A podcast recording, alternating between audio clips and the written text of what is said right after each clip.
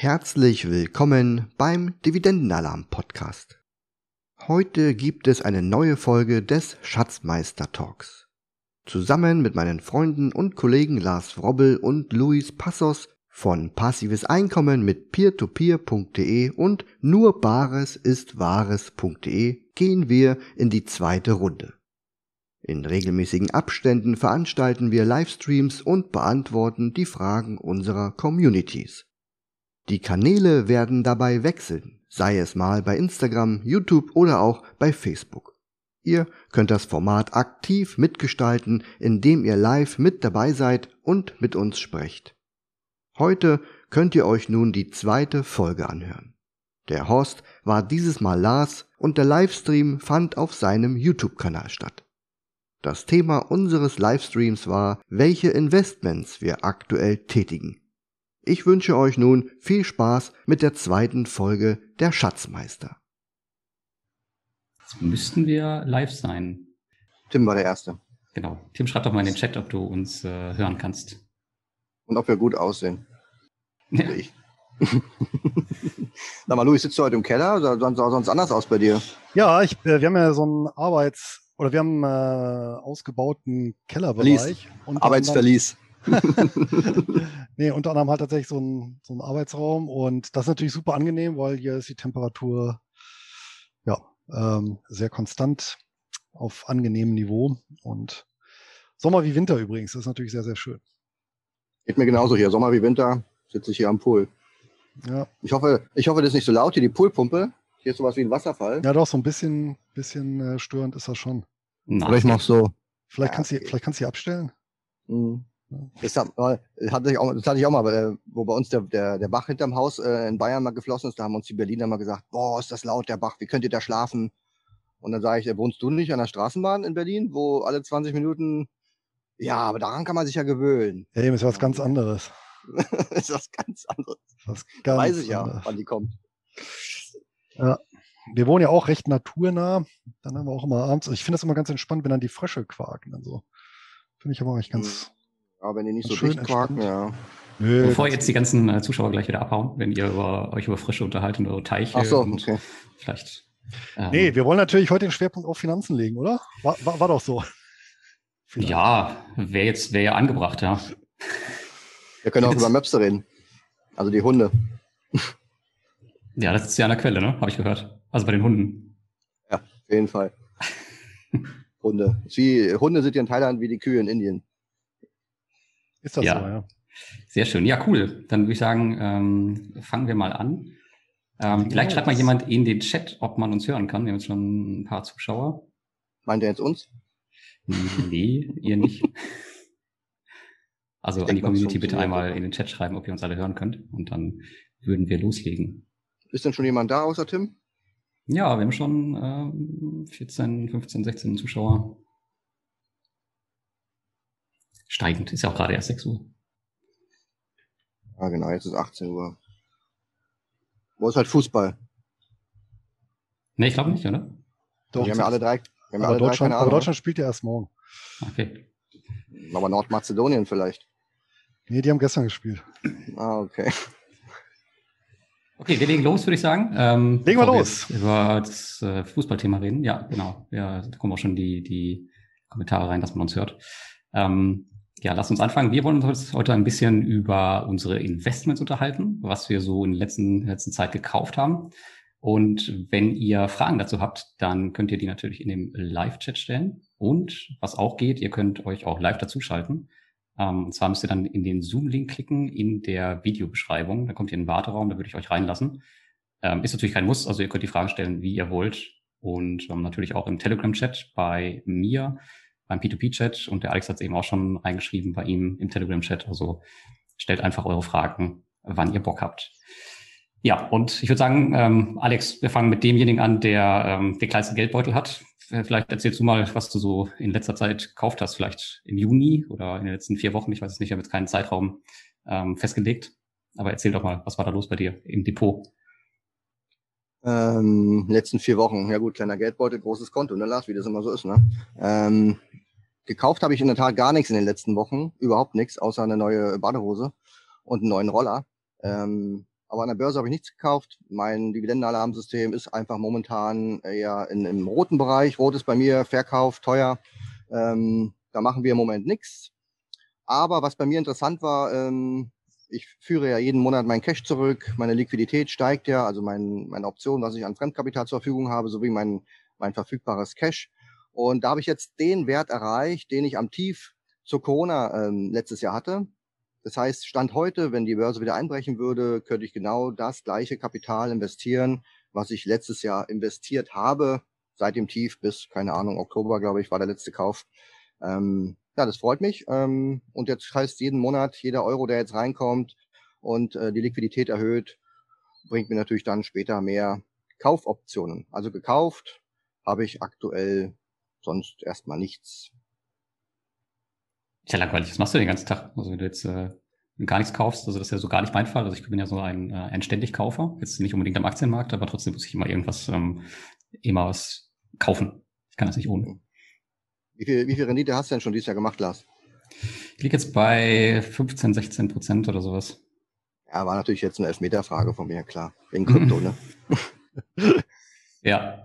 Ja, ich habe halt ein bisschen mehr, aber in der Tat ist es so, ähm, dass mir das im Moment einfach zu teuer ist. Ich kaufe ja nur Aktien, äh, Dividendenaktien und äh, da bietet sich irgendwie bei mir überhaupt nicht an, weil ich weiß, alles, was ich jetzt kaufe, kriegt man irgendwann in wenigen Wochen, Monaten einfach für weniger. Also ich könnte mehr Anteile kaufen, würde dadurch höhere Erträge generieren und das Chance-Risiko-Verhältnis ist auch deutlich besser. Ich habe aber eher ein paar Werte, die aktuell ähm, teuer sind, um die kümmere ich mich im Moment. Das heißt, ich liege jetzt nicht auf der faulen Haut, auch wenn die Tapete was anderes äh, vermuten lässt. Und äh, ja, da sage ich vielleicht später nochmal was dazu. Mhm. Cool. Ja, Luis, wie schaut es bei dir aus? Was hast du so in dein Depot gelegt in letzter Zeit? Ja, ich bin ja ähnlich langweilig unterwegs wie der Alex, allerdings aus anderen Gründen. Wenn ich jetzt mein Standard-Einkommensdepot heranziehe, das ist ja ohnehin breit gefächert und darauf ausgelegt auf eine lange Haltedauer und die entsprechenden Umschichtungen zweimal im Jahr, im Januar und Juli. Das heißt, tatsächlich jetzt im Juli Anfang Juli findet die Rebalancierung statt.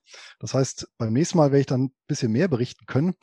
Ähm, ansonsten, wie gesagt, das Einkommensdepot stabil, auch vor dem Hintergrund, da ich ja eine Quote habe für mich, Pi mal Daumen etwa 40 Prozent defensive Werte und äh, 60, also mit einem Anleihe-ähnlichen äh, Charakter, das heißt, wo ich keine so hohen Schwankungen habe und auf der anderen Seite eben die 60 Prozent aktienähnlicher Charakter, ja, das heißt, wo ich dann doch Schwankungen habe, wobei das auch sehr, sehr unterschiedlich ist, weil ich mir natürlich gezielt durch die, ja, ich sag mal, verschiedenen Anlageklassen und Branchen, ähm, die ja zum Teil sehr wenig miteinander korrelieren, äh, diesen Effekt ja bewusst ähm, zunutze mache. Das heißt, beim Rebalancieren eben antizyklisch hier vorzugehen. Ja, also von der das Einkommensdepot selber äh, nichts. Ähm, allerdings, ich pflege ja, äh, Lars, das Thema hattest du ja jetzt aufgegriffen zuletzt in deinem P2P-Blog, das äh, im Prinzip das P2P-Blitzdepot und das habe ich ja für ETFs und Aktien ähm, umzusetzen, halt hier bei Trade Republic. Das hatte ich ja vor, ich glaube, letztes Jahr oder vorletztes Jahr hatte ich darüber mal geschrieben und gemäß dem Motto, ja, eat your own dog food, habe ich da ja auch ein entsprechendes Spardepot selber angelegt, einfach um das selber zu testen. Und da laufen natürlich die monatlichen Kaufaufträge, das heißt äh, fünf unterschiedliche ETFs, fünf unterschiedliche, also mit Dividendenschwerpunkt und fünf äh, Einzelaktien mit Dividendenschwerpunkt. Das ist ja frei einsehbar, aber das ist ja etwas, was ich überhaupt nicht überwache, weil das ja wirklich ein Automatismus ist. Ja, also das wird halt monatlich automatisch, die Monatsrate sind 400 Euro, also aufgeteilt auf 10 Titel 40 Euro läuft automatisch und da kümmere ich mich dann letztendlich nicht drum. Das ist ja, soll ja auch so sein, das soll ja super pflegeleicht sein. Die Steuer wird ja auch automatisch gemacht von Trade Republic in dem Fall. Und ich habe auch in dem Fall ausschließlich steuereinfache Werte ausgewählt. Das heißt, ähm, hier habe ich dann eben vor allem äh, Briten, Amerikaner drin. Die werden dann von der Quellensteuer her auch korrekt abgerechnet. Ist ja auch immer so ein Knackpunkt. Das heißt, da habe ich eben die äh, Zukäufe, wo sich ein bisschen was natürlich getan hat. Standardmäßig, oder kann man vielleicht gleich nochmal äh, gesondert eingehen, ist natürlich das Thema Optionen. Da hat uns der Mai und dann auch der Juni vor besondere Herausforderungen gestellt, die Stillhalter. Und da musste ich mir auch ein bisschen was einfallen lassen. Okay, wollen wir da nochmal gesondert drauf eingehen oder willst du da jetzt schon was drüber erzählen? Können wir gleich nochmal, aber vielleicht okay. erzählst du ja nochmal, was bei dir sich so getan hat. Genau, ich habe mal deine Liste. genau, ja, ich bin ja jemand, der tatsächlich ähm, auf Monatsbasis immer schaut und kauft und ähm, ich balanciere mein Depot halt auf die Art und Weise aus. Und auf der anderen Seite versuche ich halt auch immer meinen Cashflow tatsächlich Monat für Monat zu steigern mit ähm, bestimmten Zukäufen. Und tatsächlich ist es auch so, dass das Thema dann ein bisschen spannender für mich ist. Also ich mag das halt nicht, wenn ich halt, ja, mich halt mit den Investments beschäftige, aber nicht wirklich tätig werde. Ich bin da eher so der Praktiker. Deswegen kaufe ich immer monatlich, meistens zu Anfang und je nachdem, was dann noch interessant ist, ich habe dann noch so einen, so einen, kleinen Puffer für den Monat übrig, ähm, lege ich dann hier und da nochmal nach. Und bei mir war das tatsächlich ein, ein Verkauf letzten Monat. Eigentlich verkaufe ich so gut wie gar nichts, sondern ich kaufe eigentlich nur zu. Aber ich habe eine Aktie verkauft und zwar, die habe ich von dir, Alex, übernommen, vom Dividendenalarm letztes Jahr, die Deutsche Post. Die habe meine Postaktien verkauft. nicht deine, deine Aktien verkauft, aber ich habe meine verkauft, aber auch nur teilweise. Und zwar habe ich da jetzt so ähm, nach über einem Jahr knapp die 100 Prozent überschritten. Ich glaube 110, ja. 112 oder sowas waren es. Ich bin nicht ganz ja, sicher. Ja, ja und habe dann quasi meinen Einsatz rausgenommen ähm, weil ich die Aktie an sich nicht so geil finde, weil die halt nur einmal im Jahr ausschüttet. Ich versuche eigentlich generell Abstand zu halten von den deutschen Aktien oder von denjenigen, die halt nur tatsächlich so selten ausschütten. Das ist mir ein bisschen zu langweilig und entspricht auch nicht so meiner Natur. Und das habe ich umgeschichtet, den Einsatz in AT&T. Das war tatsächlich ein Neukauf in meinem Depot. Die okay. hatte ich schon lange auf der Liste und das war jetzt gerade eine gute Möglichkeit, die einfach mal mit reinzunehmen, ähm, mit dem Einsatz halt aus der Deutschen Post. War das jetzt nach dem Absturz oder vor dem Absturz oder vor der Bekanntgabe bei AT&T? Nach. Nach. Also ich habe, äh, ich glaube, das, das war relativ. Das gut, ja. Ich habe jetzt keinen genauen Kurs, aber ich bin da schon äh, ziemlich tief eingestiegen. Also, ja, das war, am 8, das war am 18. Mai war das, ja, ja, genau. Also hast du danach gekauft. Ja, ich habe Anfang Juni gekauft. Naja, genau, das ist ja gut. Dann habe ich noch nachgekauft äh, Cardinal Health. Das ist ähm, eine Position gewesen, die bei mir untergewichtet war und die habe ich einfach einfach nachgekauft. Ähm, was habe ich noch? Black. Ja, den, dann habe ich noch einen, einen Wert, den kennt Louis mit Sicherheit. Das ist der BlackRock Municipal Income Trust. Das ist ein ja, spannender natürlich. Monatszahler. Ähm, ja. Da habe ich tatsächlich ähm, keinen Sparplan drauf laufen, aber den kaufe ich fast monatlich seit, ich würde sagen, seit ich den das erste Mal bei dir im Podcast gehört habe. Das ist, glaube ich, schon anderthalb Jahre her oder ein Jahr. Oh, das ist eine ganze Ecke her. Ich glaube, ich hatte ihn damals vorgestellt, ne? Kann das sein? Und das ist halt ja. ein extrem stabiler Wert, finde ich, der halt monatlich ganz gut was in die, in die Kassen bringt und den man halt auch fast zu jedem Zeitpunkt, äh, korrigiere mich, wenn ich da falsch liege, aber fast zu jedem Zeitpunkt kaufen kann, wo nach oben und nach unten nicht wirklich viel passiert. Mit einer Dividendenrendite hat er, glaube ich, aktuell von 4,6 Prozent. Und ja. da investiert man, so wie ich im Bilde bin, in US-amerikanische Kommunalanleihen aus den verschiedensten Korrekt. Bereichen. Jetzt werden ja. natürlich vielleicht einige Zuschauer aufschreien, sagen, Moment, wie geht das denn? So eine hohe Rendite bei äh, so sicheren Kommunalanleihen? Hm. Ähm, also erstmal, ja, der, der Trust ist natürlich super, weil der eine wirklich eine Vielzahl von Papieren äh, in sich vereint. Ich glaube, das ist einer der, der ohnehin mit am breitesten streut. Und letztendlich ist das analog zu Deutschland. Hier haben ja auch die Kommunen ähm, teilweise recht hohe Verbindlichkeiten, die Teil, also die überwiegend über Kassenkredite natürlich abgedeckt werden, über das Bankensystem. Und in Amerika ist halt wirklich üblich, die Kapitalmärkte anzuzapfen. Dazu muss man allerdings wissen und daher resultiert dann auch die vergleichsweise hohe Ausschüttung, dass im Gegensatz zu Deutschland ähm, Kommunen und auch Bundesstaaten in den USA konkursfähig sind. Also da kommt nicht die nächsthöhere Ebene und rettet dann die Kommune. Also ich kenne das jetzt hier auch aus, aus der Gegend, wo dann eben das Land Niedersachsen Klamme Kommunen rausgekauft hat. Ja, die kriegen dann quasi einen Sparplan aufs Auge gedrückt. Dafür werden die Schulden ans Land überschrieben und die starten dann wieder bei Null.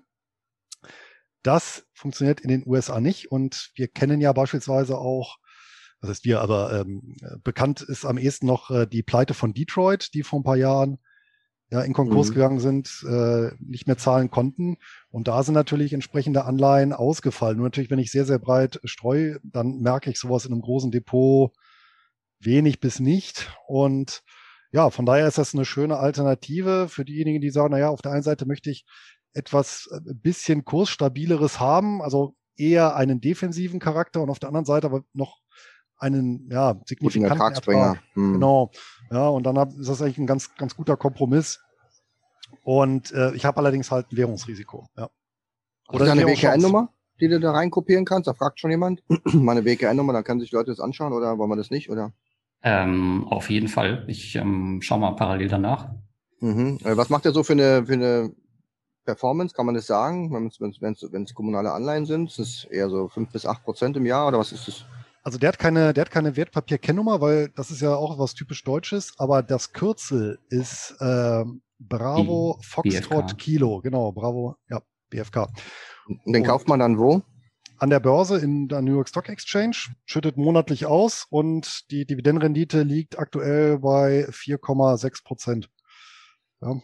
Ist auch vom Volumen her ähm, mit knapp 700 Millionen US-Dollar ja, schon ganz ordentlich. Also ist jetzt nicht irgendwie, äh, man läuft nicht Gefahr jetzt, äh, dass die Order nicht platziert wird oder äh, dass die, dass der Spread halt relativ groß ist, ne? also Ankauf, Verkaufskursdifferenz. Das heißt, da werde ich einen fairen Kurs bekommen. Und ja, ähm, wir sehen halt schon hin und wieder ein paar Zacken. Ja, natürlich auch im Frühjahr 2020. Es ist halt keine kurzlaufende äh, Bundesanleihe ja, mit Triple A-Rating. Aber äh, durchaus ähm, bewegte der sich so in den letzten zehn Jahren in so einem Band von 14 bis 16 Dollar mit einigen wenigen Ausnahmen nach unten und nach oben. Ja, ich habe euch den, den, den Trust einmal in den Chat gepackt. Ich bin noch nicht am Ende mit meiner Liste. Da kommen noch so ein paar Positionen. Und Wie Geld zwar, hast du denn? Ja, bei so einem Neo-Broker kannst du auch für mittlerweile ein, genau. Ach, ein, Euro ja, kaufen. genau. Ähm, dann habe ich einen Sparplan laufen, seit, ich weiß auch nicht, äh, anderthalb Jahren auf den Wisdom Tree China S&P 500. Der wird auch einmal im Monat nachgekauft. Das ist ein ETF auf chinesische Aktien. Ähm, das Coole an dem ist, dass er relativ breit gestreut ist. Was bei mir bei den, bei den China-ETFs, was mich immer so gestört hat, hat, dass das meistens relativ wenig Positionen sind im Vergleich zu anderen ETFs. Und da ich jetzt keine Einzelwerte da kaufen möchte, habe ich mich halt für den entschieden. Bin auch schon vor der Corona-Krise äh, eingestiegen, was eine sehr, sehr gute Entscheidung war. Und ich habe auch in der Corona-Krise ziemlich gut nachgekauft. Von daher ist es ein ganz netter Wert, den man sich mal anschauen kann. Also Wisdom Tree China S&P 500, da gibt es nur einen einzigen. Und ich glaube, es gibt tatsächlich auch nur einen einzigen ähm, ETF auf den S&P 500 China, wenn ich mich nicht irre. Aktuell zumindest. Oder zumindest war das der Stand von einem Monat. Also ein Monopol quasi. Ja. Ist ja meine Option halt gewesen, um tatsächlich speziell in China tätig zu werden, um mir das so ein bisschen einzuverleiben, weil ansonsten sind mir die, die Anteile an chinesischen Aktien viel, viel zu gering in den anderen ETFs, die man so, die so rumkursieren. Ja. Kauft ihr denn richtig in China direkt die Aktien oder solch sogenannte ADRs Nee, ich glaube, das, das sind Direktinvestments. Direktinvestments, okay. Aber ist jetzt auch nicht ähm, ausschüttungsorientiert. Der, der, der, der, der schüttet, glaube ich, zweimal im Jahr aus, aber deswegen habe ich mir jetzt nicht gekauft. Also okay. das ist jetzt, steht jetzt da nicht im Fokus. Ja. Was willst du denn auch mit Yuan oder wie das Ding heißt da? Bringt ja nichts. Nee, ich glaube, der ist, der ist in Euro geführt, also da wirst jetzt keine okay. chinesische Währung ähm, Aber S&P 500, kennt man da äh, mehr als fünf Werte oder? Schau mal rein ob du da was kennst. Ja, wahrscheinlich wird, wenn die Klassiker dabei sein, so Alibaba. Die sind ja, die dabei. sowieso genau. alle dabei. Die ja. großen Banken. Ja. ja. Genau, das ist auf jeden Fall ein Wert, den man sich mal anschauen kann und den ich auch gerne bespare und tatsächlich auch in einem Sparplan, das monatlich. Dann habe ich noch nachgekauft. Eigentlich, ähm, meine Newsletter-Abonnenten, Newsletter die wissen es, ich wollte es nicht machen, aber ich habe es dann doch gemacht. Und zwar habe ich den, den Bitcoin nachgekauft, aber nicht, weil der Kurs vermeintlich niedrig ist, sondern weil es einfach eine Cashback-Aktion gab bei einem von meinen Plattformen. Und da habe ich dann halt ja einen, Nein sagen, ja. Genau, habe ich halt einen kleinen Teil äh, nachgelegt. Auf der anderen Seite, ich habe ja, ähm, habe es ja auch schon öfter erzählt, ich habe einen Einstiegskurs jetzt, glaube ich, vom Durchschnitt 2000 Euro. Also da habe ich halt noch eine ganz gute Downside, bevor ich da im Minus lande. Da kann man auch mal nachkaufen. Hast du jetzt verteuert ja. sozusagen? Ein bisschen, ein bisschen, ja. Aber immer noch, ähm, ich denke, im Rahmen. Also viele sehen ja die 30.000 oder vielleicht die, weiß ich nicht, 29, 28.000, wenn wir jetzt von Euro reden, ähm, wird das ja als Boden spekuliert. Ich weiß nicht, wo der Boden ist, aber auf jeden Fall ist mein Boden sehr, sehr viel tiefer. Von daher ist das ganz okay, da noch ein bisschen was mitzunehmen. Ja. Das ist ja. eine Frage. Der Shiner ETF, über welchen Broker kann man den ansparen? Den habe ich über Scalable Capital. Also das ist jetzt kein exotisches Ein Papier Exot, oder so. Ähm, Kannst mhm. du einfach so ganz unkompliziert mitnehmen. Ich, ich versuche irgendwie in Asien auch äh, zu investieren, aber versuche explizit China außen vor zu lassen. Und der Lars knallt da voll in China rein, du, ohne Ende. ja, ich gehe dann auch eher, also das, das höchste der chinesischen Gefühle ist bei mir dann auch eher Hongkong. Ja. ja und äh, ansonsten halt auch lieber, also wenn es im Pazifikraum ist, Australien, beziehungsweise ähm, dann klassisch Asien, äh, Singapur natürlich. Die haben auch einige sehr interessante ja. Dividendenwerte zu bieten. Alex, wie sieht's bei dir aus? Krypto, Vermögenswerte? Nee. Ja Krypto, oder eher nein? Vermögen, Alles verkauft, Krypto, ne? Vermögenswerte? Nee. Alles ja zwei verschiedene Sachen. also, ist das nee, also für mich, ähm, ich habe meine Kryptos ja verkauft, glaube Anfang des Jahres. Ähm, ich habe jetzt da keine 800 Prozent gemacht, aber immerhin 180 äh, Prozent realisiert. Das ist für mich auch schon ein gutes Ergebnis. Anfänger. Äh, für mich ist das, äh, ja genau. Äh, andere sind da nur vier Wochen dabei. Äh, aber für mich ist es eben, ich stufe das nicht als Sachwerte ein. Für mich ist es ein reines Spekulationsobjekt und dahinter steht halt nichts, außer dass ich den Lars überreden muss, neue Bitcoins zu kaufen, damit der Kurs steigt. Das ist bei Aktien und solchen Sachen wie Immobilien einfach anders. Da kann ich auch besser bewerten. Und ähm, ja, deswegen ist es für mich nichts. Aber ich warte darauf, bis Lars wieder sagt, dass es günstig ist und dann werde ich mal so eine spekulative Spielposition sicherlich auch mal wieder anfangen zu kaufen, aber nicht, dass es irgendwie nennenswert ist oder so. Aber du hast doch, irre ich mich, oder du hast doch deine Position, glaube ich, verkauft an dem Preis, wo wir jetzt ungefähr stehen, oder? Das kommt hin, ja, ja, genau. Ja. Und dann ging es dann nochmal bis, bis aufs Doppelte hoch. Und jetzt sind ja, wir wieder genau. da, wo du quasi ausgestiegen bist. Jetzt könntest du wieder einsteigen. Oder du wartest halt noch ein bisschen. Ja, aber dann habe ich ja auch. Hätte, hätte ja gar nichts gewonnen, ja eben. Das wäre doof. Ja, genau. Ja. Doch, ich schwimmt die Welle mit. ja, das passt auch nicht zu meinem Krypto-Bashing. Also ich bleib wirklich außen und äh, ich stehe auch nicht ja. am Rand und warte, dass ich rein kann. Ich bin nicht in der Nähe des Stadions, wo das gespielt wird.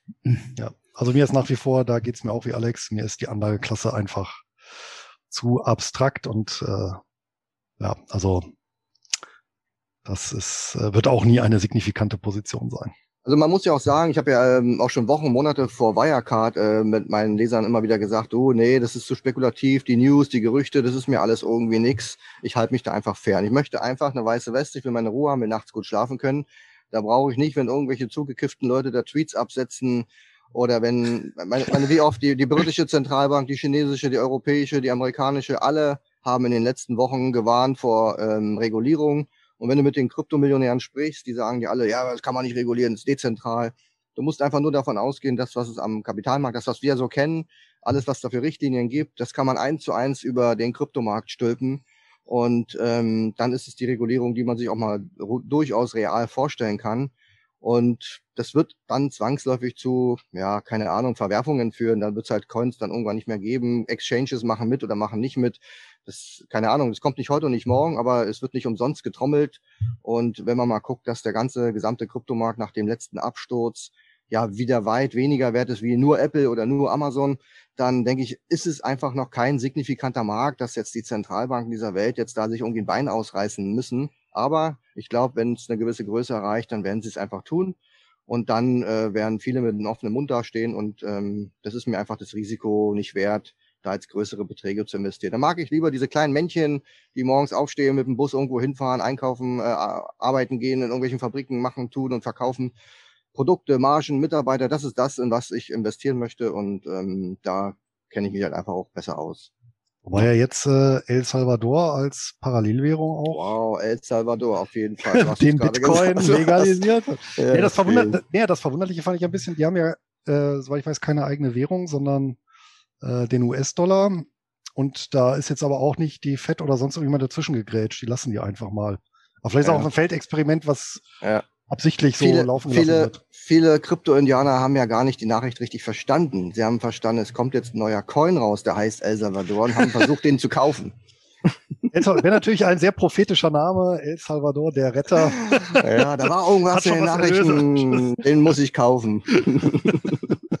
Na gut, dass dieses äh, nochmal zurück zu dem regulatorischen Thema, dass das kommt, das ist, glaube ich, vielen mittlerweile klar. Das muss aber nicht unbedingt äh, schlecht sein. Das ist, glaube ich, nur für diejenigen schlecht, die wirklich, naja, wie du schon gesagt hast, Alex, irgendwelche Coins traden, die dann eventuell nicht mehr da sind. Ansonsten sehe ich das Thema gar nicht mal so negativ. Also ja, du hast ja halt groß, großteils die bekannten Großen, glaube ich, hast du erzählt mal. Du hast ja, ja, ja. irgendwelche, äh, genau. auf, auf Seite 5 zum Scrollen, da unten irgendwelche Coins. Ja, so ein paar habe ich schon, aber die kriegt man, oh. da kommen wir gleich, kommen wir gleich nochmal drauf, die kriegt man halt, die kriegt man halt einfach so dazu. Ja. kann man sich nicht gegen wehren, meinst das, du? Ne? Das sind die wertvollsten, das sind die wirklich die wertvollsten. Da kann man sich gar nicht gegen wehren. Ähm, aber an sich ist es ja so, dass man dann, also ich möchte halt unbedingt dabei sein und ich halte halt meinen Portfolioanteil entsprechend gering. Und ja, ja, damit kann man das halt regulieren und trotzdem der, dabei der, sein. Ja, aber der springende Punkt ist natürlich ein bisschen mit dieser, ja, doch sagen wir mal, sehr umfassenden Regulatorik, mittlerweile auch hier mit den äh, Know Your Customer Ansätzen, die ja im Prinzip jede groß, größere Börse äh, mittlerweile ja etabliert hat. Also, dass man ja wirklich hier mit Ausweis und so weiter legitimiert ist äh, entfernt man sich natürlich so ein bisschen von der Grundidee der Anonymität. Und natürlich ist es in einem, in einer rechtsstaatlichen Umgebung kein Problem, aber umgekehrt wird es dann natürlich ein Problem, wenn ich dann ein repressives System drumherum habe, weil ich dann natürlich wieder Zugriff habe, zwar nicht auf die Coins selber, aber ich kann dann natürlich, ähm, je nachdem, wie sehr ich dann die entsprechenden Börsen zur Datenherausgabe zwingen kann, dann weiß ich natürlich, okay, der Herr Müller oder Meyer oder Herr Schulz, der hat dann und dann so und so viel dort gekauft oder verkauft. Und dann kann ich dem natürlich mal einen Besuch abstatten lassen und zu so fragen, wo die Sachen jetzt gelandet sind. Also das, ich sehe das so ein bisschen mit gemischten Gefühlen und äh, für mich geht natürlich mit dieser umfassenden Regulatorik ein Stück weit von diesem, ja, sagen wir mal, Gründer- oder Pioniergeist äh, verloren. Ja unabhängig davon, ob man das jetzt als Spekulations- oder Investitionsobjekt ja. oder tatsächlich als, weiß ich nicht, Transaktionsmedium nutzt. Ne? Ich finde auch, wenn man an dieser Innovation äh, teilhaben möchte, ähm, sage ich jetzt mal Blockchain und den ganzen Kram, was da alles drumherum gibt, und dann kann man sich auch Cisco Systems, SAP oder äh, IBM ins Depot legen. Da gibt's A, Dividende und B gibt es eben da diese Menschen, die den Unternehmen eben Blockchain und alles ähm, verpassen und dann mit Serviceverträgen auf die nächsten 20 Jahre damit gutes Geld verdienen. Ähm, man muss da nicht zwangsläufig mit Coins arbeiten. Natürlich äh, mache ich auch keine 180 Prozent mit IBM in äh, zwei Monaten. Aber die sind auch äh, morgen, hoffe ich, nicht 50 Prozent weniger wert. Ja, ähm, davon gehe ich jetzt erstmal aus. Oh Gott, hoffe ich habe jetzt nichts Falsches gesagt. Ja, hier kommt schon die ganzen, hier kommt schon der, der Shitstorm ähm, Alex, im Chat. Nein, Quatsch. Ja, morgen ist ja Samstag. Morgen fallen sie bestimmt nicht um 50 Prozent. Ja, genau. Kommt hier gerade noch ein Kommentar aus dem Chat. Ähm, denke, das ist sogar gut, dass der Kryptomarkt reguliert wird. Ja, ich denke auch. Und wir haben jemanden im Wartezimmer, der sich ganz gerne dazuschalten möchte. Seid ihr bereit? Ja. Aber hallo. Oh Gott. Gucken wir mal, ob das klappt. Ein bekanntes Gesicht? Für mich ja. Für euch weiß ich nicht. Ja. Ali aus K. Wir warten noch auf sein, sein Audio. Ah, jetzt muss er noch sein Mikrofon einschalten und dann. Genau, Hardy, Hardy mach mal dein Mikrofon an. Unten links. Oder wink einfach. Er kann uns wahrscheinlich noch gar nicht hören, oder? Doch, sollte eigentlich.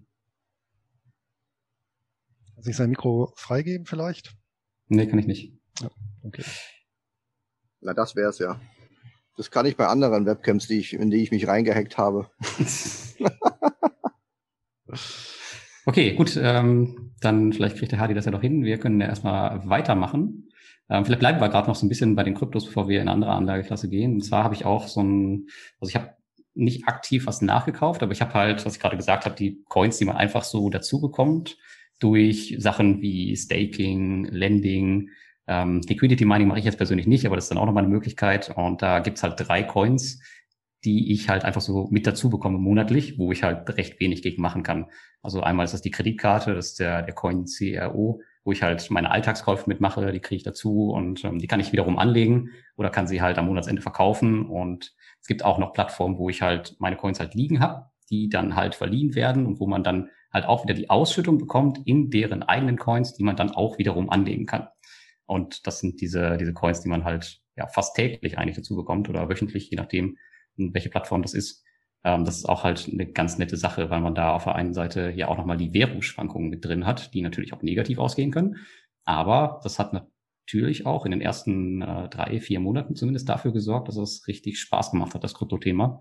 Jetzt sind wir gerade so in so einer Phase, wo es ein bisschen langweilig ist. Und letzten Monat gab es auch ein bisschen Panik, aber ansonsten ist das auch nochmal eine schöne Möglichkeit, da was mitzunehmen monatlich. Ja, da gucke ich gerade mal rein. Nicht wundern, dass ich nicht so desinteressiert bin. Ich gucke nämlich mal rein, weil du sagst Panik. Ja, von 19 auf 9 ging es dann, ne? Cent auf drei Monatssicht. Was meinst Und du jetzt bei dem? Ähm, bei dem CRO habe ich jetzt mal geguckt. Die anderen hast du jetzt nicht genannt, wie die, wie die heißen. Ja, exakt, ganz genau. Das heißt, du hast dann irgendwo einen Haufen liegen, so 50 Stück, und dann sind die von 19 Cent auf 9 Cent gefallen, oder was war das hier? Ja, 19 Cent war es in der Spitze auf Jahressicht, ne? Ja, du musst, du musst es einmal, ähm, für meine Kreditkarte muss man 100.000 von diesen Dingern kaufen, ähm, dass man halt eine Kreditkarte bekommt, wo du halt Netflix kostenfrei hast, Spotify, Amazon plus 5% Cashback. Das alles halt bekommst halt du, genau, das alles bekommst du wieder in diesem CRO. Die kannst du allerdings sofort verkaufen, wenn du willst. Das heißt, du kannst das wieder in äh, Euro ummünzen, auf die Kreditkarte laden oder du legst es an und spielst das Thema halt auf Zeit und hoffst, dass das Ding steigt, was auch passiert ist.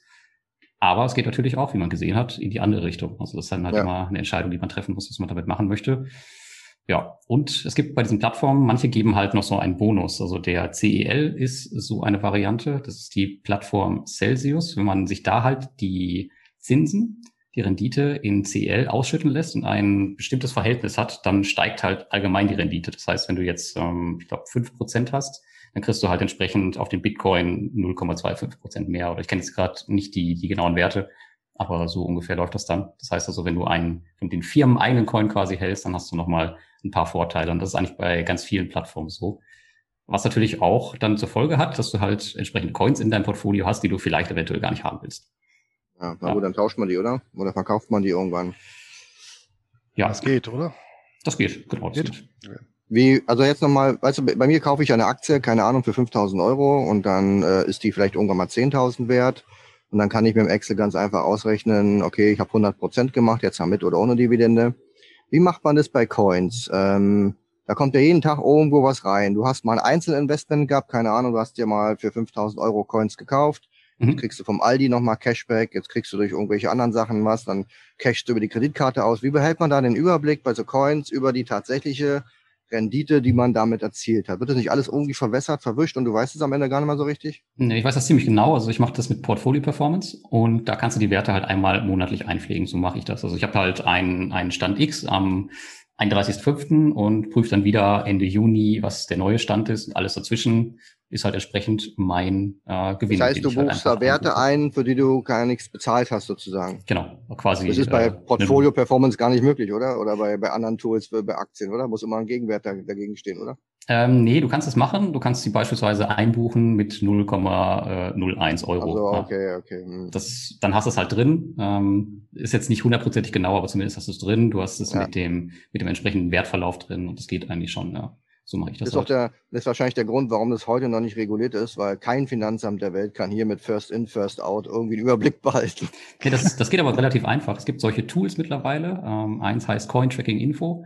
Da kannst du verschiedene Börsen ankoppeln und diese ganzen Programme wie Staking und Lending, die ziehen sich die ganzen Reports, machen am Ende einen Steuerreport draus und das legst du deiner Steuererklärung bei und das Thema ist gegessen. Du kannst das theoretisch machen. Und das war's dann für dich. Also so kompliziert ist es nicht, wie es vielleicht mal war. Also da gibt es schon Werkzeug und Tools, weil ansonsten, wie du schon sagst, hast du da gar keinen Überblick. Kannst, kannst Wichtig ist, dass diese Tools ausdrucken können und das abheften können, damit es dann per Ordner ins Finanzamt gehen kann. Das geht, ja. Du kannst auch die gesamte Einzeltransaktionsübersicht ins Finanzamt schicken, damit die sich ihre Tapete, äh, ihre, ihre Wand tapezieren können.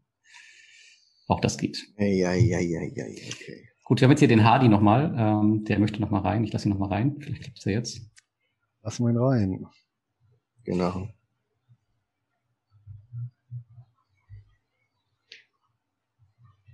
Ich kann, glaube ich, was hören. Der Hardy hat sein Mikrofon an, glaube ich. Nee, hat aus. Jetzt macht das an. Links unten. Ja. Jetzt. jetzt. Hardy, hörst du uns? Ja, ja, ich bin, ich habe ich hab gerade es geschafft, in meinem PC meinen äh, Stecker rauszuziehen und mich total abgestürzt hier. Ja, das ist meistens Das so ohne. Strom, ja. Mhm. Das sage ich äh, früher an der Service Hotline, habe ich das immer als erstes gesagt. Ziehen Sie erstmal einen Stromstecker, dann mal piep, piep, piep. Hardy, deine Frage. Ich habe momentan keine Frage. Ach so, ich dachte, du wählst dich ein, weil du eine Frage hast. nee, also es ist kein Chat hier für die Allgemeinheit. Ähm, also wenn du eine Frage hast, dann, dann gerne. Ja. Ähm, ja, ansonsten sehen wir uns beim nächsten Community-Treffen. Ah, okay, ja, ja, sorry, dann äh, habe ich das falsch Genau. verstanden.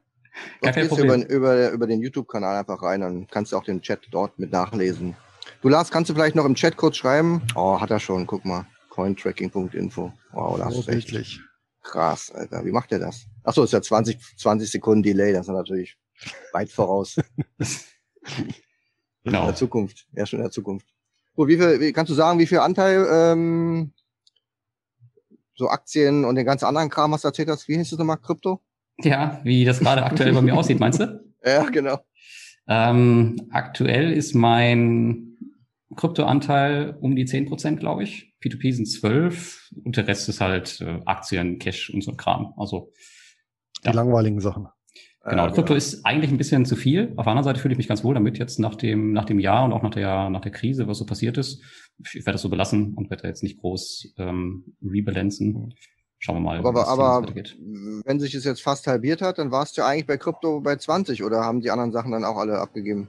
Nee, nee, zwischenzeitlich war ich ähm, mal relativ hoch. Ich habe auch einige Altlasten verkauft. Ähm, damals gab es ja so einen Krypto-Hype. Und da gab es ja auch den, den Krypto-Winter, ihr erinnert euch vielleicht. Und da habe ich auch ganz zu Anfang natürlich auch andere Coins drin gehabt, die ich jetzt mit recht hohen Gewinnen dann im letzten Jahr verkauft habe. Die sind alle rausgeflogen. Und so habe ich das Portfolio ein bisschen konsolidiert, aber trotzdem konnte das den Anstieg ähm, des Bitcoin natürlich nicht aufhalten im Portfolio. Ist dann schwer dagegen Ähm, anzukommen. Äh, Das bringt ja auch nichts, die ganze Zeit wir, zu rebalancen, weißt du, wenn du äh, solche oh Schwankungen nein, äh, ich, hast. wir erinnern uns nicht, wollte ich nur noch mal sagen. Wir erinnern uns an gar nichts aus der Szene. Ah, okay. Gab es in dem Bereich P2P signifikante Änderungen? Oder war das Ähm, ruhig letzten Machst du überhaupt noch P2P? Ja, tatsächlich. Mache ich noch P2P. Tatsächlich. Auch da gab es ähm, Nachkäufe. Und zwar habe ich im letzten Monat Robocash nachgekauft. Das ist diese Plattform, die ich, glaube ich, schon mal erwähnt habe, die in Kroatien firmiert ist, aber einer der größten Kreditgeber in Russland ist, aber auch Kredite vergibt auf den Philippinen, in Kasachstan, in Singapur, die jetzt auch in Australien an die Börse gehen wollen. Ich glaube, Anfang nächsten Jahres, das haben sie jetzt nochmal verschoben. Die haben auch eine Bankenlizenz auf den Philippinen. Also es ist ein ziemlich großer Laden. Und da habe ich diesen Monat nachgelegt. Das ist eine sehr, sehr, eine sehr, sehr interessante Plattform. Auch äh, von, den, von der Kreditgeberseite her einer der größten so in der Szene, aber man kennt es nicht so richtig oder man, man wird nicht drauf gestoßen, weil die Plattform an sich relativ klein ist und auch, ja, ich will jetzt nicht sagen unprofessionell, aber im Gegensatz zu anderen ähm, könnten die da deutlich mehr machen, glaube ich. Die stehen, Naja. treten nicht so an die Öffentlichkeit. Ich meine, die kommen natürlich auch mit diesem, diesem spielerischen, comichaften Ja. Stil äh, nicht so ganz. Man unter, unterstreicht nochmal so Standort und äh, Umfeld, wo die aktiv sind. Ja. Ja, aber die lernen dazu, äh, beziehungsweise haben die schon dazu gelernt. Und ja, wenn man halt ein bisschen auf die Zahlen dahinter schaut, dann ist das eigentlich das, was wichtig ist. Aber natürlich muss man sich nichts vormachen. Also wenn da was schief geht, dann ist die Kohle ähm, äh, vermutlich weg. Sie hat jemand anders. Sie hat jemand anders. Ja. Der Dennis, der Dennis fragt, warum beim Thema Anleihen nicht einfach ein Anleihen-ETF, der monatlich ausschüttet? War das vorhin so ein ETF, der monatlich ausschüttet, den du angesprochen hattest, Lars? Oder Luis, du kennst den ja auch? Der schüttet monatlich aus, ja. Der das ist kein schüttet auch ETF, monatlich. ne? Es Ach ist so, halt ein Börsen, ETF. genau, es ist ein börsennotierter Fonds. Das ist ja nicht dasselbe wie ein ETF. Ähm, hier nochmal der, der Was ja die Unterschied. Der, außer der, Wahrscheinlichkeit, hast du gesagt. Mhm. naja, ich meine, letztendlich der, der Inhalt ist identisch oder kann identisch sein. ne? Nur beim ETF habe ich halt diese Market Maker. Das heißt also, der Emittent von dem ETF, also die Fondsgesellschaft beispielsweise, kooperiert dann mit unterschiedlichen Banken und Brokern. Und die sorgen ja dafür durch Nachfrage und Angebot, dass der Kurs von dem ETF möglichst nah an dem Index klebt, den dieser ETF ja äh, repräsentieren soll. Ja, das heißt, ähm, äh, und das Entscheidende ist, hier habe ich immer einen inneren Wert, also der, der Wert des verwalteten Vermögens ist halt sehr, sehr nah dran an dem Börsenwert. So, und bei einem börsengehandelten Fonds, die haben eben nicht diese Market Maker, weil die auch gar nicht diesen Anspruch haben, überhaupt ja, einen bestimmten Index zu repräsentieren. Das heißt, hier ist der Kurs, bildet sich allein aus Angebot und Nachfrage. Und hier kann es tatsächlich mal passieren, oder es ist auch sogar regelmäßig der Fall, dass tatsächlich das verwaltete Vermögen ja, abweicht vom Börsenwert. Ja, das heißt, du hast mal so einen Fonds, der, der verwaltet meinetwegen 500 Millionen US-Dollar. Ja, der Gesamtwert an der Börse ist aber nur 400 Millionen US-Dollar. Ja, oder in einer anderen Phase mal 600 Millionen US-Dollar. Das heißt, hier kannst du ja sogar äh, gezielt äh, das zunutze machen, wenn du halt äh, bestimmte Phasen abwartest und dann im Prinzip den, den Dollar für 80 Cent kaufst. Ja, sowas geht auch.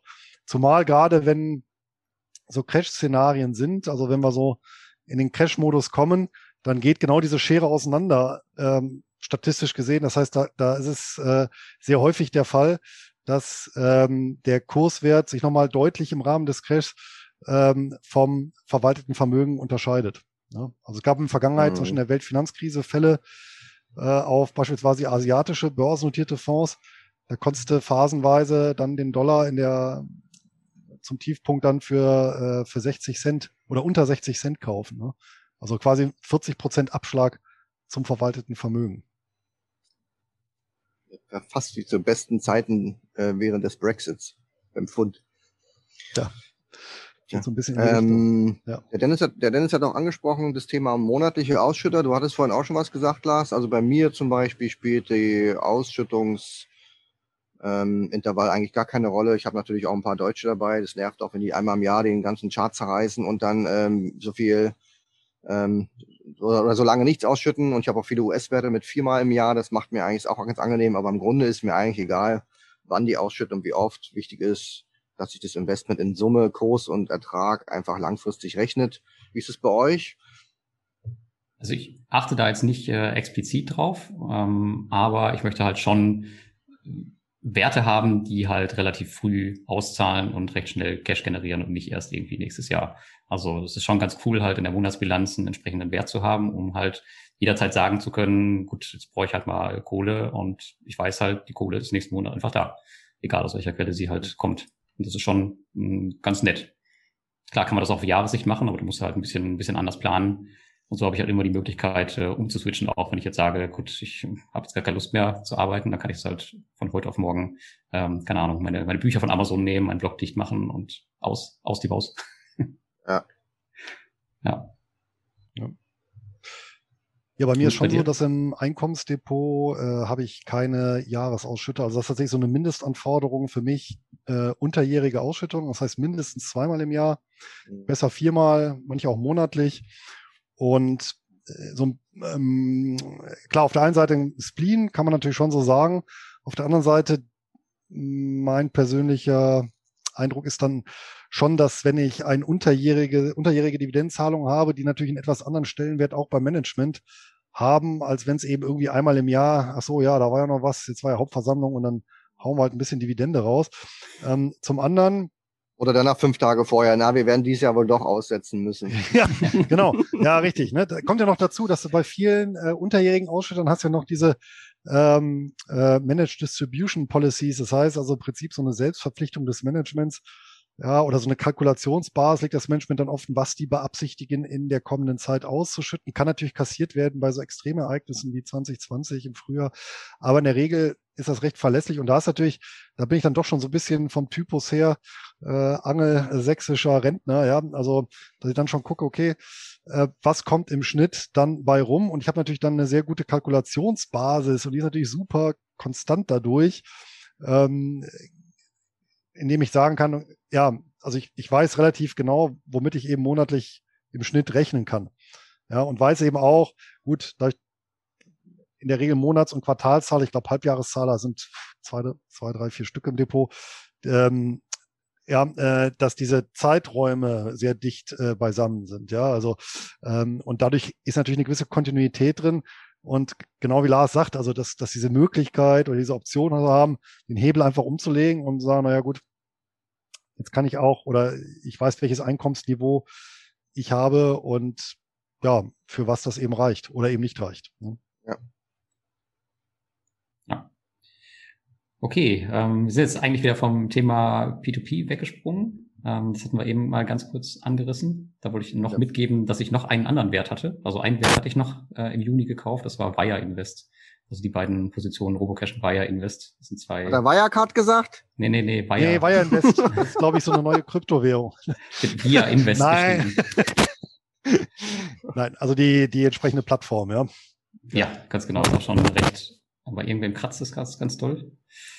Ähm, ja, es, äh, es ist eine relativ etablierte Plattform, die schon sehr lange am Markt ist und die wollte ich halt auf ein bestimmtes Niveau bringen und ja, das habe ich jetzt fast erreicht im letzten Monat.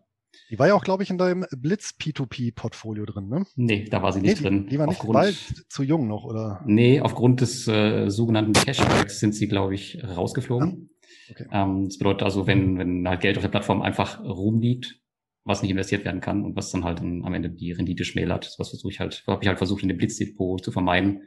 Und da war, war ja Invest halt ein Kandidat, leider, leider, leider. Ja, aber ansonsten wären sie drin gewesen, mit Sicherheit. Ja, okay. Ja. Eine also Frage habe ich noch zu, zu Aktien kurz oder, oder mach du erst, Luis?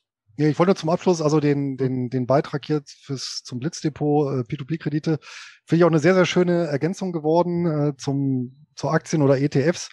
Ja, und das Ziel war ja auch hier, dass ich im Prinzip mit minimalem Aufwand und einer hohen Verlässlichkeit ja, einen entsprechenden Zahlungsstrom generiere. Ne, Lars? Das war ja so der Anspruch. Genau. Im Prinzip für die ja, äh, Quick and Easy Fraktion, ja. Die ich halt, hätte, ich hätte es unter dem Titel ähm, gemacht, äh, registrieren und abkassieren. Also es war so, dass man halt wirklich bei manchen Plattformen echt ähm, ab dem ersten Tag oder spätestens im ersten Monat schon die Rückflüsse hat. Gekriegt, ja. ja, das ist halt auch ja die Schönheit, kann man sagen, an P2P jetzt von von allen äh, schmutzigen Geschichten, die so im Hintergrund laufen, ist das halt ähm, das, was für mich halt auch sehr sehr wichtig ist, halt diesen stabilen ähm, Cashflow über verschiedene Plattformen hinweg der dann halt, ja, dann zum Monatseinkommen Ende, am Ende beiträgt. Cool. Ja. Ich werde okay, dann, dann frage ich mal meine, ja? meine, meine Frage. Du hast ja vorhin gesagt, du, du hast ja trotzdem einiges gekauft und kaufst auch jeden Monat. Jetzt ist ja mein System so, wir kaufen in bestimmten Phasen gar nicht und wenn Aktien mit einem roten Verkaufssignal sind, kaufen wir die auch nicht. Ja. Wie, wie, wie machst du das? Kaufst du wirklich egal was oder achtest du schon so ein bisschen drauf, irgendwie was Grünes, Unterbewertung oder? Ähm, teils, teils, teils. Also ich versuche natürlich nicht zu kaufen. Ähm, ich bin ja auch nicht doof, wenn das, wenn das jetzt am, am äh, Hochpunkt ist.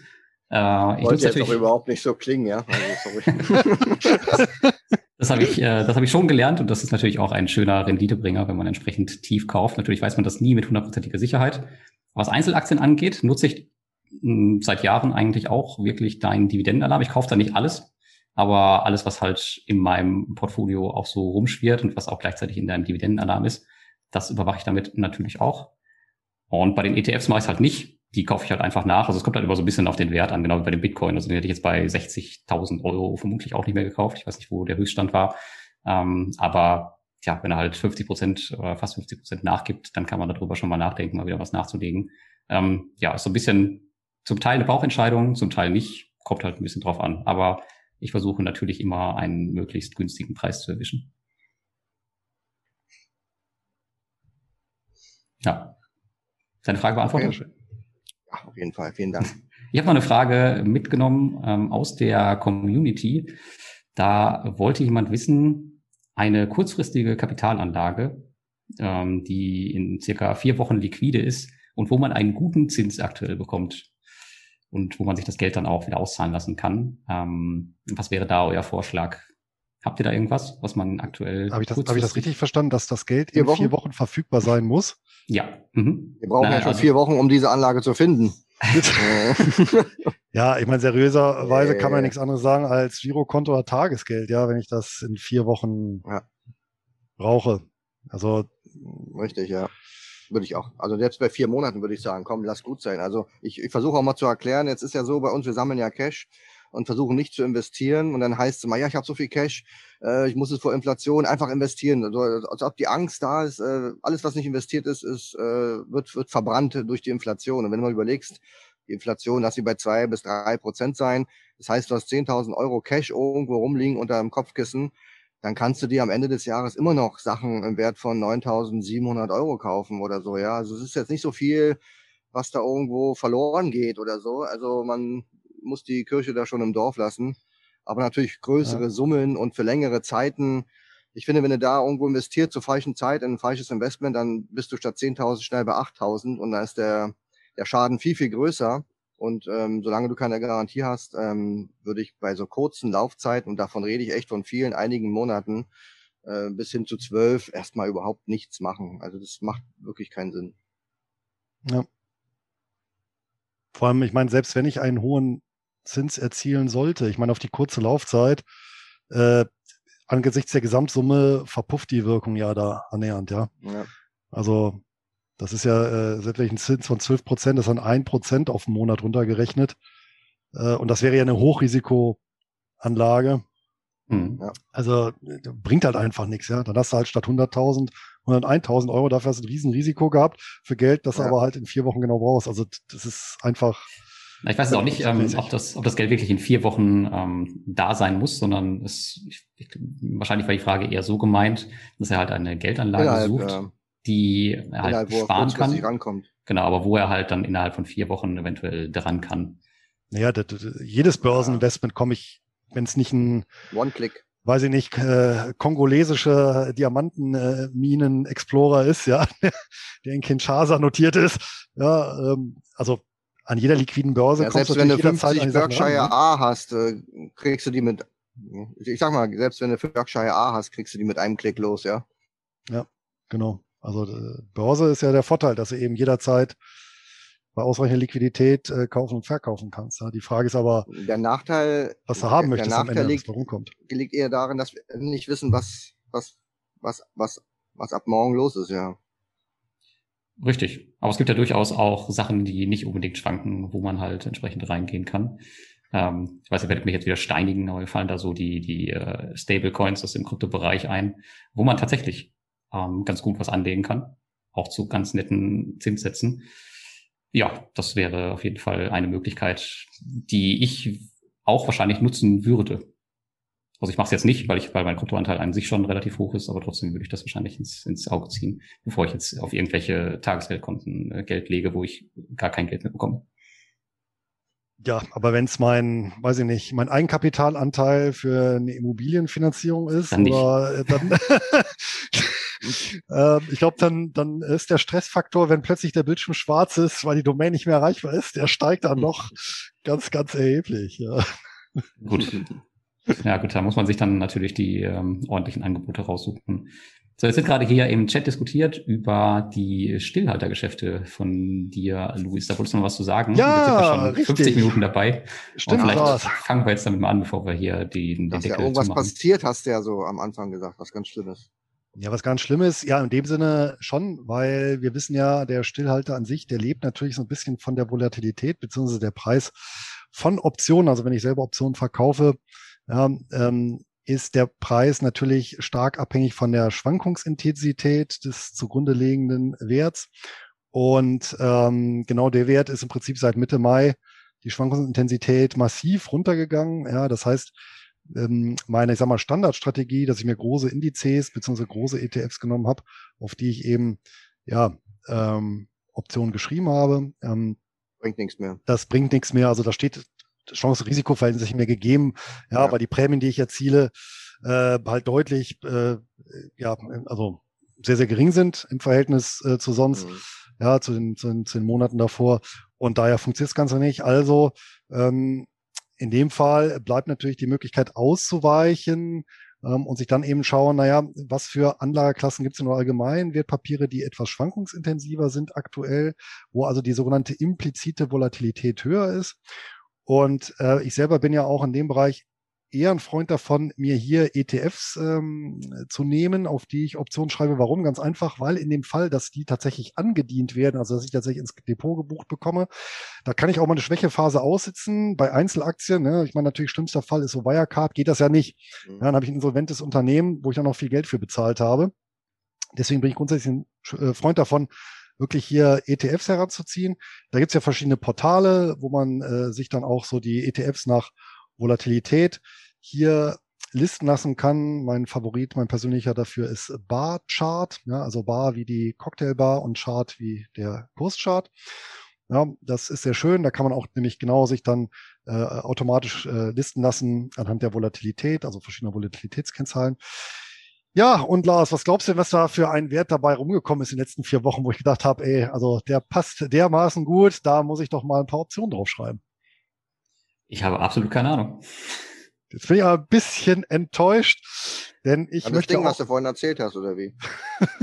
ich wollte jetzt auch ein bisschen Podpreneur werden und habe natürlich einen Ach so. ETF auf Cannabis gefunden. Ah. Und der, da war tatsächlich schöne Prämien drin. Ähm, und zwar auf den äh, tatsächlich Global X Cannabis ETF. Der ist ähm, an der Nasdaq notiert. Und notiert äh, übrigens witzigerweise auch unter dem schönen Kürzel POTX, ja, also P-O-T-X, ja.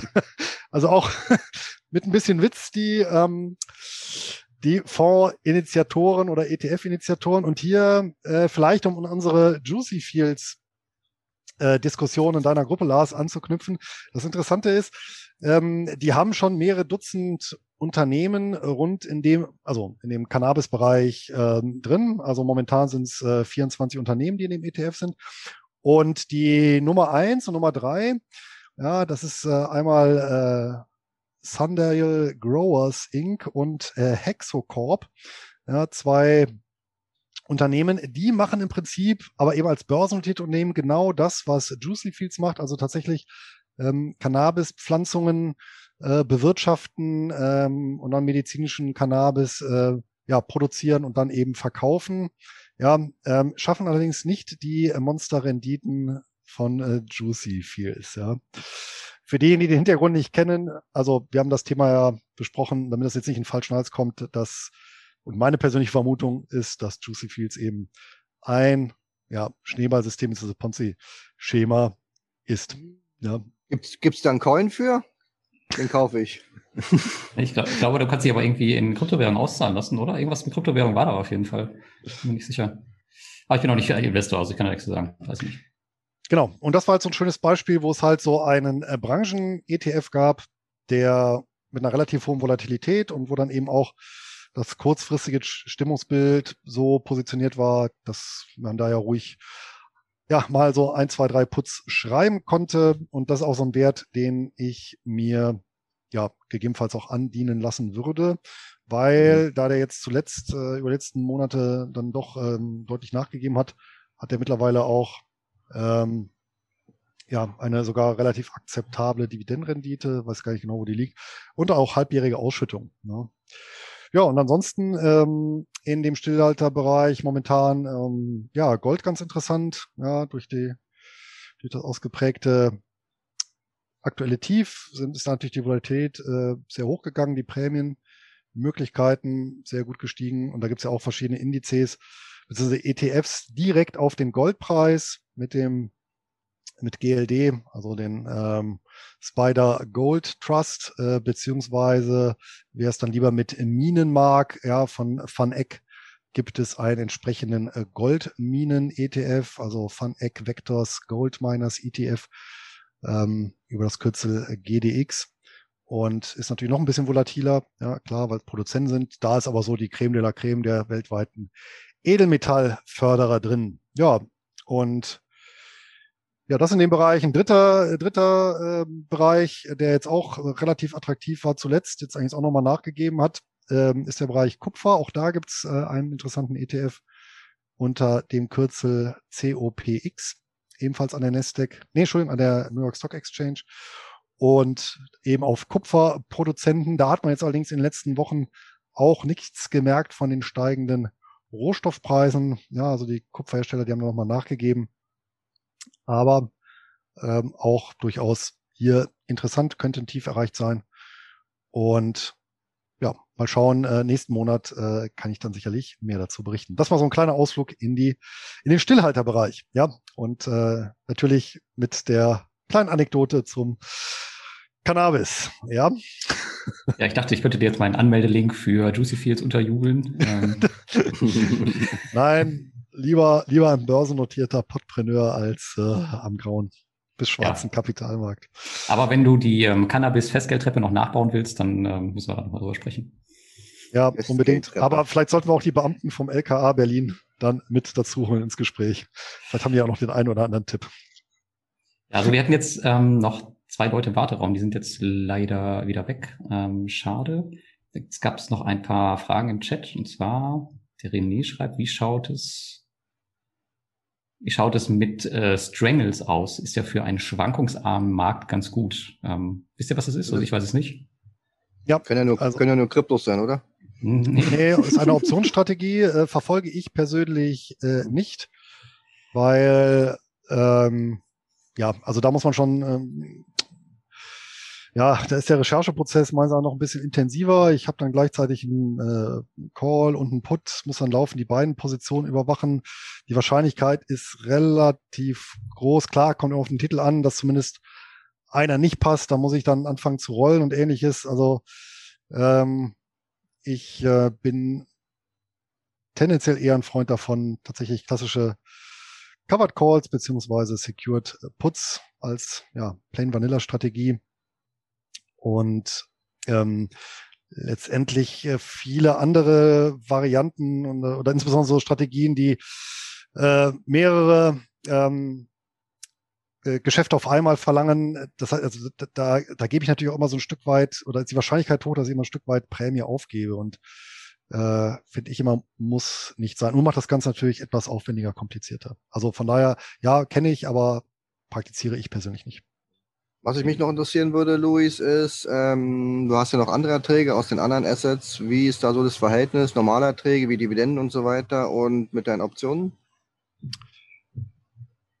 Ja, ähm, die Option, das, das schwankt natürlich ein bisschen. Ja, zum Beispiel jetzt gerade, ähm, ich glaube, der April, das war so ein äh, sehr in Anführungsstrichen schlechter Optionsmonat, weil halt auch da die Volatilität sehr niedrig war. Die hat im Mai nochmal so, Ende April, Anfang Mai nochmal so einen Kick nach oben gemacht, dadurch waren die Erträge wieder höher. Ja, ähm, aber ich mache ja, ich pflege eine sehr konservative äh, Strategie. Und ja, äh, wenn ich mal schaue, ähm, in, in guten Optionsmonaten liegen die Prämien teilweise deutlich über den, über den ähm, Dividendeneinnahmen. Und ja, jetzt mal so in schlechten mhm. Monaten, mhm. ja, auch mal knapp drunter. Ja. Aber äh, wichtig ist für mich halt jetzt nicht zwingend unbedingt das Risiko hochzuschrauben, ähm, äh, beispielsweise nur, weil die Volatilität niedrig ist. Also dann setze ich auch lieber mal aus. Ja, also äh, das ist äh, ja oder ein, ein äh, ja ein Punkt, den man eben beim Optionshandel also als Stillhalter beachten muss. Ich kann natürlich in kurzer Zeit die Prämieneinnahmen von vielen Monaten zunichte machen, wenn ich halt hier nicht aufpasse oder ja, äh, ja mh, vielleicht auch zu emotional an die Sache rangehe. Ja, also nicht rechtzeitig glattstelle, oder nochmal hoffe auf ein Drehen der Kurse. Ich meine, es ist mir natürlich auch schon mal passiert. Äh, teilweise beabsichtigt, teilweise auch mal unbeabsichtigt, aber äh, sollte nach Möglichkeit eine absolute Ausnahme sein. Und dann, also nach Möglichkeit natürlich nie. Ja. ja. Aber wie gesagt, das ist schon ähm, durchaus eine signifikante Einnahme. Aber eben äh, nicht passiv. Ja, also das ist natürlich der Punkt. Es ja. ist jetzt nicht äh, so, dass das wie bei Dividenden oder ein gutes Dividendendepot einmal aufgesetzt und im Prinzip ja. jetzt zweimal im Jahr ein bisschen, bisschen geschraubt dran, sondern ja, im Prinzip schon täglich fünf bis zehn Minuten, wenn ich so, ja, wenn es standardmäßig klappt und wenn ich jetzt so eine Phase habe wie jetzt, also dann muss ich auch noch ein bisschen mehr Zeit investieren, weil ich dann nach Alternativen suchen muss zu eben den etablierten Indizes und ETFs, die ich benutze. Ne? Und dann, dann kostet so ein Rechercheprozess natürlich oh. nochmal Zeit. Ja. Okay, das ist auf jeden Fall nichts für mich, das Thema. Hab ich auch noch nie äh, auf dem Schirm gehabt, tatsächlich. Gut, wir haben jetzt ähm, schon bei einer Stunde. Ich würde sagen, wenn ihr noch Fragen habt, dann schreibt die mal in den Chat. Ansonsten haben wir jetzt hier noch einen Kommentar, der geht in Richtung Alex. Äh, schreibt jemand, sieht so aus, als würde Alex die Blockchain-Technologie nicht verstehen. Ich denke, das war noch ein Kommentar äh, zu unserer Kryptodiskussion von Anfang. ja. Gut, bevor jetzt ähm, noch ein paar andere Fragen kommen, vielleicht habt ihr noch irgendwas, was wir diskutieren wollen. Ansonsten sollten wir darauf achten, dass es jetzt nicht zu lang noch wird, schon über einer Stunde. Ist noch irgendein Thema, was euch auf der Haut brennt? Ähm, nee, aber ich, ich denke, sonst, aber ich Artikel gefunden. Ach so. Ganz, ganz kurz zum Thema Reiz. Den wollte ich noch in Chat kopieren. Den kann man sich gern durchlesen. Äh, der klingt vielleicht ein bisschen reißerisch. Ist von Seeking Alpha. Und da geht es ein bisschen darum, ähm, ja, was man beachten könnte, was Reiz betreffen könnte, welche Reiz ähm, interessant sind und welche eher betroffen sind. Ähm, deswegen habe ich es mal reinkopiert wer Reiz hat, der ein oder andere dürfte ja dort gut positioniert sein. Luis, vielleicht kopierst du den Link mal, ähm, dann ist der vielleicht. Ja, der Artikel kannte ich auch noch nicht. Äh, und ja, teile ich gerne weiter. auf jeden Fall. Ja, und ansonsten ähm, wollte ich noch kurz anmerken, fand ich äh, sehr interessant die Folge. Einfach mal, die, ja, weil wir doch alle drei äh, trotz der Gemeinsamkeit Cashflow-orientiertes Investieren äh, zum Teil deutliche Unterschiede pflegen. Und ich finde so eine Folge, die ja, Investments der letzten vier Wochen oder meinetwegen drei Monate kann man sicherlich ähm, mal regelmäßig machen, weil da sicherlich ähm, ja, interessante ja. Sachen bei rumkommen. Ja. Vielleicht hat Alex ja auch mal irgendwann wieder Geld, dass er was kaufen kann und dann können wir auch mal über seine Sachen sprechen. Ja, oder die Ampel schaltet um. Soll ja auch kommen. Übrigens, Alex, äh, bei der Gelegenheit auch, ne? Der, der Fear and Greed. Ja, ja auf jeden Fall. Ähm, bei mir ist es im Grunde. Hm? Also, ja, ich wollte nur als Anmerkung, der Fear ja. and Greed Index ist ja auch immer etwas, was ich regelmäßig verfolge von CNN. Ja, ähm, der steht auch momentan eher im ängstlichen Bereich, ja, bei 32 von 100. Also signalisiert eher einen äh, ja, ängstlichen Markt und ja, also ist ja eher so ein Kontraindikator. Dann. Müsstest du ja auch mal anschauen vielleicht. Ich glaube, gestern, gestern, gestern war er, glaube ich, noch bei 48 oder so, also ziemlich neutral eigentlich. Also dann ist er heute nochmal runtergegangen. Der zeigt auch eher die, die, die, die, die, ah, okay, die Kurzfristigkeit. Im Grunde mache ich es ja wieder Lars. Bei mir stehen auch die Erträge im Vordergrund und die sollen natürlich auch kontinuierlich wachsen. Die müssen nicht monatlich wachsen. Auf Jahressicht sollen die natürlich wachsen. Und wenn ich mal ein paar Monate nicht investiere und dann aber massiv investiere, dann eher ähm, stufenweise, sag mal, ersteigen. Das ist mir dann am Ende auch egal, aber es ist für mich einfach effektiver. Und natürlich, sobald ich da aktiv bin, werde ich mal so das eine oder andere vorstellen. Will auch mal so eine Liste wie Lars hier vorlesen können, dann ja, schon echt beeindruckend. Ja, tatsächlich ist, meine, meine Liste ist eigentlich jeden Monat äh, ähnlich lang. Also ich, es gibt meistens ein, zwei Werte an der Börse, die ich kaufe und dann halt, ja, die ganzen alternativen Kram. wie, lang, ähm, wie lange brauchst du denn dafür? Was meinst du für Easy das, für, für das also Investment für, selbst? Ja, ja, also für wirklich so, ja, so, gehst jetzt ran und sagst, so, jetzt wird hier investiert. Wie, wie lange sitzen dann da dran? Also bis ich zu, ich, ich sehe ja die Werte, ich habe ja Portfolio Performance, ich sehe die Werte, wie sie sich im letzten Monat verändert haben und ähm, schaue dann auch mal in Dividendenannahmen rein oder in andere Quellen und dann treffe ich meine Entscheidung meist so in einer Stunde, was ich in einem Monat so kaufen werde. Ähm, ich meine, die, die Grundentscheidungen, die sind ja schon gefällt für eine Aktie meistens Jahre zuvor und ich äh, gucke halt, ob da noch alles so intakt ist und kaufe danach. Ja. Und ja, bei dem P2P ist es ein bisschen einfacher, da kenne ich mich halt aus, äh, ist, ist meine Westentasche, da weiß ich das in fünf Sekunden, was ich nachkaufe. Und bei den Kryptos ist es relativ einfach. Da ist auch ziemlich alles automatisiert. Und ansonsten kaufe ich ja nicht viel nach, außer es gibt jetzt solche Cashback-Aktionen. Ansonsten lasse ich da auch größtenteils die Finger von äh, beim aktuellen Stand. Ja, eigentlich, also ich sag mal, mit der Stunde, äh, vielleicht zwei ist es äh, am Monatsanfang eigentlich immer gegessen. Okay. Bisschen Geldtransfer hin und her, aber das passt so. Dann würde ich sagen, wenn keine Frage mehr da ist, machen wir den Deckel okay. drauf, oder? Machen wir, würde ich sagen. Super. Alles klar, dann cool, dass ihr dabei wart. Äh, danke an die Community und äh, wir sehen uns beim nächsten Mal. Ja, bis dahin.